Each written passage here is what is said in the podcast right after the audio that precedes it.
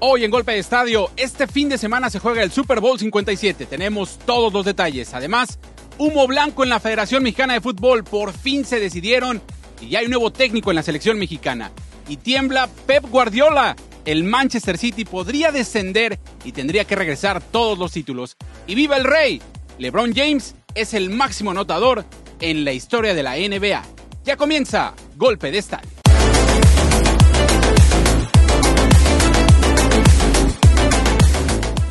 Golpe de estadio el día de hoy. Mi nombre es Carlos Maciel, es presentado por El Clasificado. Los invitamos a suscribirse al canal de YouTube del Clasificado y no se pierdan todos los programas de Golpe de Estadio. Saludo, como en todos los segmentos, como en todos los programas, a mi compañero José Francisco Sánchez para hablar de temas muy buenos. Tenemos un programa completo, el Super Bowl 57, ya hay técnico de la selección mexicana, no es el que tú querías, José, pero te saludo con mucho gusto. ¿Cómo estás? ¿Qué tal, Carlos? Un programa completo y variado y muy emocionados ahora con a horas, a días del Supertazón, ¿no? Del evento más esperado del año. Este domingo se juega y precisamente esa es la pregunta del día. ¿Quién ganará el Supertazón? Los invitamos a que participen, que nos comenten, ya sea en Facebook, en YouTube o si nos escuchan en Spotify, también nos pueden comentar por ahí quién va a ganar el Super Bowl 57 el próximo domingo. Águilas de Filadelfia frente a los jefes de Kansas City. No me contestes todavía. Como es tradición, lo vamos a alargar y después me lo contestas. Y vamos a arrancar precisamente con el tema del día, que es el Super Bowl número 57 que se va a jugar este domingo en Arizona. ¿Qué nos puedes platicar del partido? ¿Qué te parece? Pues que ya estamos a horas, ¿no? prácticamente ya todo preparado para esta gran fiesta de fútbol americano, donde se van a encontrar los dos mejores de la liga. Tú ya sabes quién es mi gallo, no te lo, te lo voy a confirmar un poquito más adelante, pero ya está todo preparado, el espectáculo de medio tiempo, todo lo que envuelve a este, a este gran show eh, que, es, que es una mezcla entre lo deportivo, lo espectáculo, y hay muchísimo en juego. Es un partido muy parejo, o sea, primero vamos a hablar de lo, de lo deportivo. Eh, se enfrenta el número uno de la conferencia americana contra el número uno de la conferencia nacional. Ambos tienen récord de 16 ganados, 3 perdidos, ya contando la postemporada. Y en total, fíjate qué tan parejos están para que la gente sepa. En total, Kansas City hizo 546 puntos. Filadelfia hizo 546 puntos.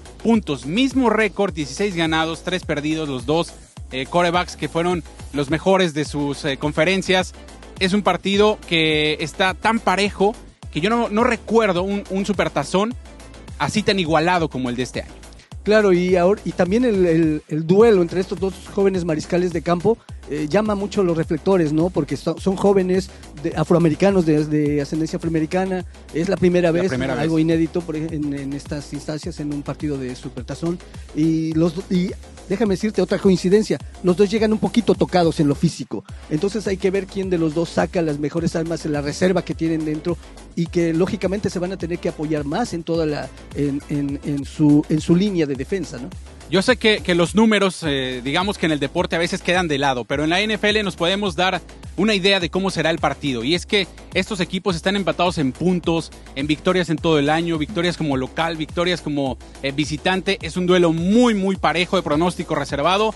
Y solamente un Super Bowl se ha ido a tiempo extra en toda la historia. Ese fue el de los Patriotas contra los eh, Falcons, que la remontada de Tom Brady este se puede ir también a tiempo extra. Hay una apuesta incluso, porque este tema de las apuestas en el Super Bowl también es un es el pan. Genera mucha expectativa. Por supuesto. Y un duelo tan parejo como esto, como este, es donde el que cometa menos errores es el que va, va a ganar el Super Y además, hay una clave que yo veo muy clara en el partido. Es que si Kansas City logra establecer el ataque terrestre, porque sabemos que es la mejor ofensiva aérea, y el equipo de Filadelfia es la mejor defensiva por aire. O sea, si logra establecer el juego terrestre, los tres partidos que perdió Filadelfia le corrieron para más de 300 yardas. Entonces, si los Chiefs corren por más de 300 yardas, les puede asegurar el triunfo, ¿no? Eso sería quitarle el ovoide a Hurts, el, el mariscal de campo de Filadelfia.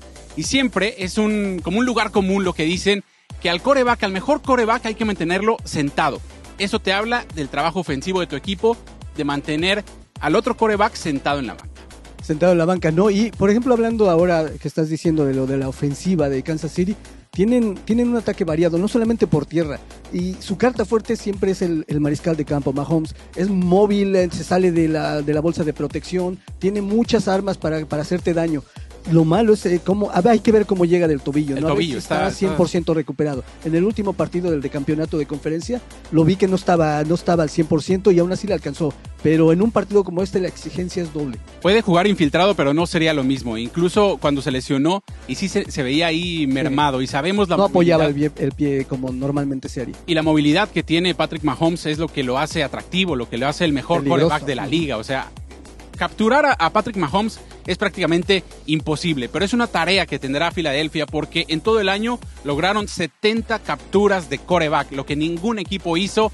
Es un gran partido, de verdad, lo, lo que nos espera el día domingo. Ahora sí quiero conocer a tu favorito antes de pasar con los datos curiosos. Filadelfia, Filadelfia desde el principio ha sido mi favorito. Ahora con esto, como dices, este, eh, son unas A la fácil, son. José, a la fácil, o sea, no podías Su fallarme. defensiva son No perros podías de presa. a Y ahora, y a la gente a Viendo- la fácil, José. viendo a Mahomes un poquito lastimado, se van a ir sobre él, es- van a querer acabar la tarea, lo van a hacer pedazos, vas a ver. Huelen sangre y oliste sangre Claro tú también. sí, o sea, Mahomes lesionado, voy Sobre con él, Filadelfia. sí. No, Ahí está la clave, hay que acabarlo. A la facilita, ¿eh? Yo me voy por Kansas City.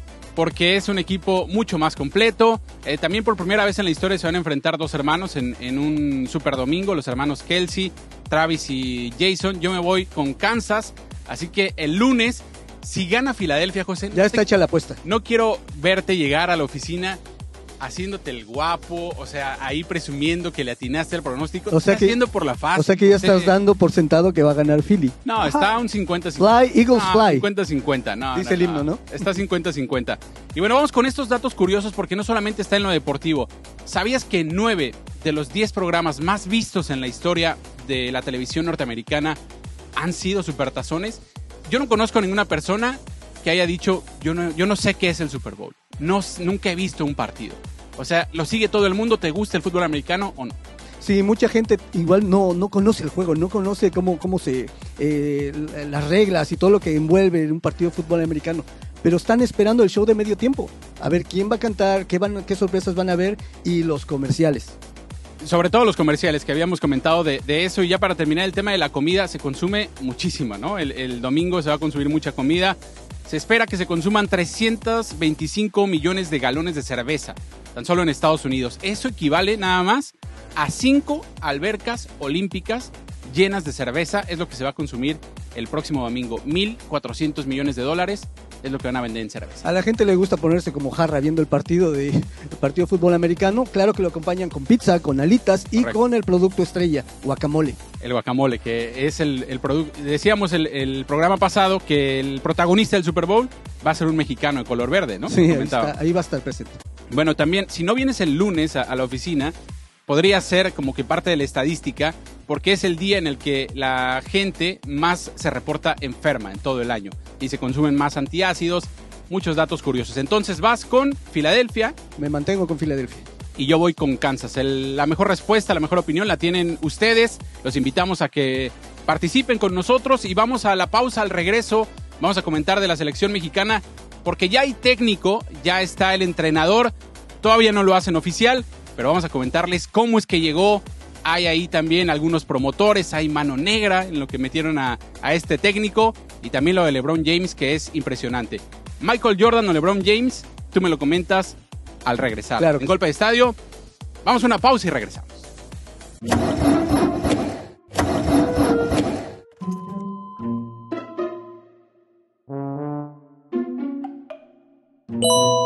El clasificado soluciona sus problemas.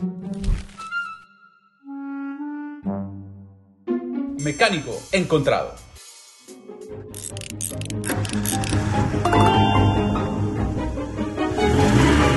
Clasificado, conectando compradores y vendedores por generaciones.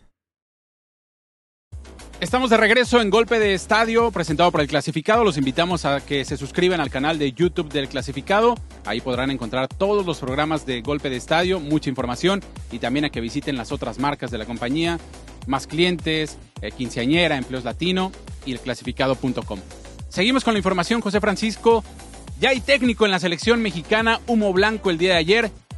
Solo- Dilo tú, es más, dilo tú quién es el nuevo técnico de la selección mexicana. Solo falta que lo hagan oficial. No tenemos nosotros ese, ese dato, pero bueno, todo apunta. Bueno, no lo ha dicho todo oficial la federación, pero ya está casi. Todo José. apunta que será un argentino. reti- querías retirar a un piloto novato de, de la serie NASCAR y ahora le quieres quitar el trabajo a, a Diego. Bueno, Ya se lo ¿Quién? quitaron, ¿no? ya, ya, se lo le quieres quitar, pero le quieres quitar dos A trabajos. Diego Coca. Bueno, Diego Coca es el nuevo técnico de la selección mexicana a falta de que lo hagan oficial, pero ya está todo encaminado. Tendría que ser una catástrofe para que no fuera. ¿Te gusta Diego Coca o no? Me gusta a medias, ¿eh? Porque, bueno, había un, un- candidato mejor a, a mi gusto, que era Guillermo Almada, que tenía, eh, a mí se me hace un técnico más como para la selección. Porque, mira, vamos a, vamos a suponer, bueno, ya está prácticamente hecho lo de Diego Coca, pero ¿qué sistema de juego es, eh, le, le va a implantar a la selección mexicana? Es la primera, lo primero que se me viene a la mente es que, qué vamos a buscar nosotros para la selección, qué es lo que queremos. Es un relajo esto de que se hizo con tantos técnicos, entrevistarlos, porque realmente, ¿qué es lo que estamos buscando? Ese es, ese es el punto de partida. ¿Qué buscamos cómo juegue la selección mexicana? Ahora, con Diego Coca sabemos que es un, como un mini tuca, ¿no? lo, va, lo va a hacer defensivo, le va a sacar piedras ahí, a- jugo a las piedras por ahí que hay rodando. Entonces, no sé, a mí todavía se me hace algo como, como ah, humo en el aire, nada práctico. Pero bueno, le voy a dar el beneficio de la duda y ojalá que sea para bien. ¿Qué méritos deportivos tiene Diego Coca para dirigir a México? Campeón con el Racing Club de Avellaneda, esto en el 2014, Los levantó de la lona. completamente. Lo mismo que al Atlas, bicampeón después, campeón después de 70 años y luego los vuelve a ser campeón. Sí, y dos veces. Dos veces campeón de campeones, entonces méritos deportivos tiene. Aquí lo que hay que cuestionar, y lo decías bien, es el sistema de juego. ¿Qué es lo que quería la selección mexicana? Si quería desarrollar jóvenes, Guillermo Almada era el, el indicado. Pero Diego Coca, ¿qué proyecto a futuro puedes tener con un técnico que apuesta por los extranjeros? Claro, y estábamos viendo, mira, al mexicano, al fútbol mexicano le gusta ser un poquito más protagonista, le gusta tener la pelota, le gusta eh, ir hacia el frente un poquito más. Había que pulir esa parte, yo, yo pienso, y Almada era el indicado para mí. Eh, no, con Coca como que va a la defensiva, al ratonero, a jugar ratonero. Vamos, ojalá y me equivoque, ¿no? Porque yo la verdad espero que haya un cambio y, y eso lo vamos a ver próximamente. Yo sé que le preguntaron precisamente eso, Rodrigo Ares de Parga le preguntó sobre el estilo que había implantado en Atlas y el que había tenido éxito. Llegó de bombero. y, que, y dijo que era defensivo porque no tenía los elementos para jugar de otra manera. Con la selección, Acá sí sí, los va a los tener, va a tener. claro. O bueno, si no va a salir con el mismo pretexto. Bueno, es que no hay jugadores. Y también se la podríamos comprar porque no hay jugadores. Si querían el cambio generacional, era Guillermo Almada. Pero no llegó porque Jesús Martínez es el jefe de Guillermo Almada. Y aparte tienen que dar ya ese cambio, ¿no? De generacional de jugadores. O sea, ¿por qué aferrarnos a, lo, a los mismos de siempre? Jugadores sí hay, yo digo que sí hay, hay que buscarlos. Ese es el... Y muchos no quieren trabajar en eso. ¿Quién puso ahí a Diego Coca? Y en este momento hay tres nombres claves. ¿Quién puso ahí a Diego Coca en la selección mexicana? Alejandro Iraragorri, Jorge Hank y Cristian Bragarnik. Seguramente se preguntarán quién, ¿Quién es, él. Es? Un promotor que ha tenido tanta fuerza. Empezó llevando jugadores a Cholos, después empezó llevando a más equipos. Ahora es dueño del Defensa y Justicia de Argentina, del Elche de España y es socio de los Cholos de Tijuana. Aquí hay un conflicto de intereses total porque Jorge Hank y Alejandro Iraragorri pusieron a Diego Coca por órdenes de Cristian Bragarnik, el promotor argentino.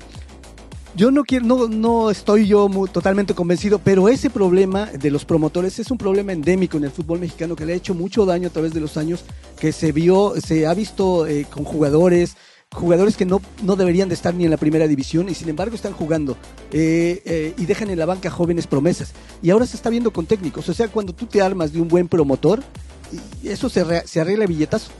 Y ahí están, eh, consiguen trabajo donde sea. Se supone que el técnico lo escogió Rodrigo Ares de Parga, que es el director deportivo de la selección mexicana. Rodrigo Ares de Parga trabajó en Querétaro. Querétaro es propiedad de Jorge Hank.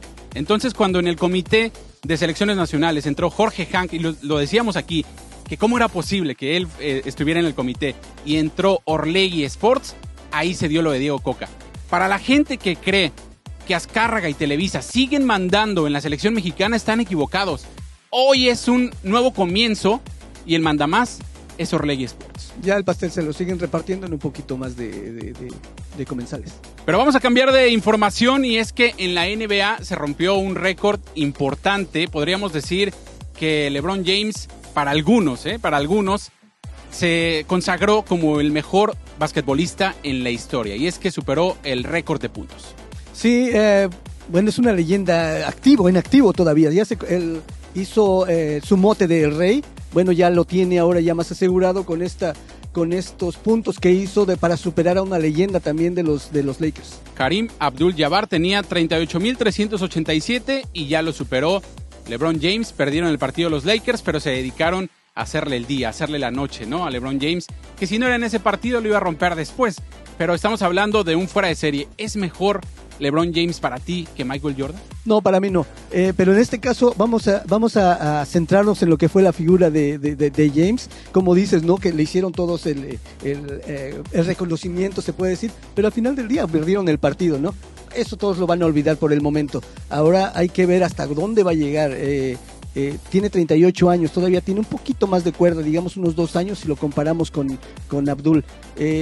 vamos a ver hasta dónde llega, hasta dónde pone la vara alta, pero eh, regresando ahora con lo de Michael Jordan, es un monstruo, es una leyenda inolvidable, inalcanzable para mi punto de vista. Para la gente que pone a LeBron James como el mejor basquetbolista en la historia, que revisen los videos de lo que hacía Michael Jordan, ¿no? En la duela. Es como comparar a Ronaldo, Cristiano Ronaldo con Messi, regresándonos eh. al fútbol. Epa, epa, epa, ahí sí estás muy equivocado. Uno es una máquina y el otro es natural de nacimiento. Bueno, pues tiene más mérito Cristiano, ¿no? Entonces... ya, brincaste tu asiento, no, no, te gustó la comparación. ¿Quién tiene más mérito, el talento natural? Vamos a preguntarle a la gente qué te parece. Para otro programa. Bueno. ¿Quién tiene más mérito entonces? O sea, fuiste del básquetbol al fútbol, ¿no, José? De verdad que el día de hoy estuviste... Así es como se compara. Retiraste a un automóvil, a un joven eh, piloto y después eh, te fuiste por la fácil en el Super Bowl. No, estuviste increíble el día de hoy. Es para que nos sigan viendo, nos sigan siguiendo aquí en, el, Golpe de Estadio. Oye, y ya para terminar esto del Manchester City, que se le acusa de haber violado el fair play financiero y la sanción podría caerle, devolver los títulos de Premier League que ganó Pep Guardiola y el Manchester City y hasta descender, perder la categoría. Ya le preguntaron a la mayoría de los equipos de la Premier y sí, todos quieren que si es culpable el Manchester City, descienda y pierda la categoría. Es un asunto muy serio, ¿no? Que ya había estado en el foco, en el foco de, la, de los conocedores del fútbol, de los que se dedican a ver que no violen estas reglas financieras. Desde, me parece que desde hace un año ya lo tenían bajo la lupa eh, y, lo siguen insistiendo. Había equipos importantes que ya hasta habían votado a favor de que, lo, que le quitaran algunos títulos, ¿no? No sé hasta qué punto va a ser factible esto, pero de que está en problemas, los está. Si revisan al City, que revisen al París, que revisen al Chelsea y a todos los que usan petrodólares. Claro, ¿no? es el único. Pero es injusto porque están, es como un doping financiero. Entonces, qué bueno que lo están investigando. Se nos acabó el programa el día de hoy, José Francisco. No hubo tiempo de hablar de la Liga Mexicana. Había temas mucho más importantes. No había mucho de qué hablar tampoco, ¿no? bueno, por el Cruz Azul, no sé, por el, América, por los demás. gracias, José Francisco. Nos eh, encontramos en el próximo programa. Claro que sí, aquí nos vemos la próxima vez y muchas gracias a todos. A nombre de los productores Pablo Scarpellini y Giancarlo Bresani, mi nombre es Carlos Maciel. Les recordamos que visiten el clasificado.com y también que mientras la pelota siga rodando, nosotros seguiremos informando.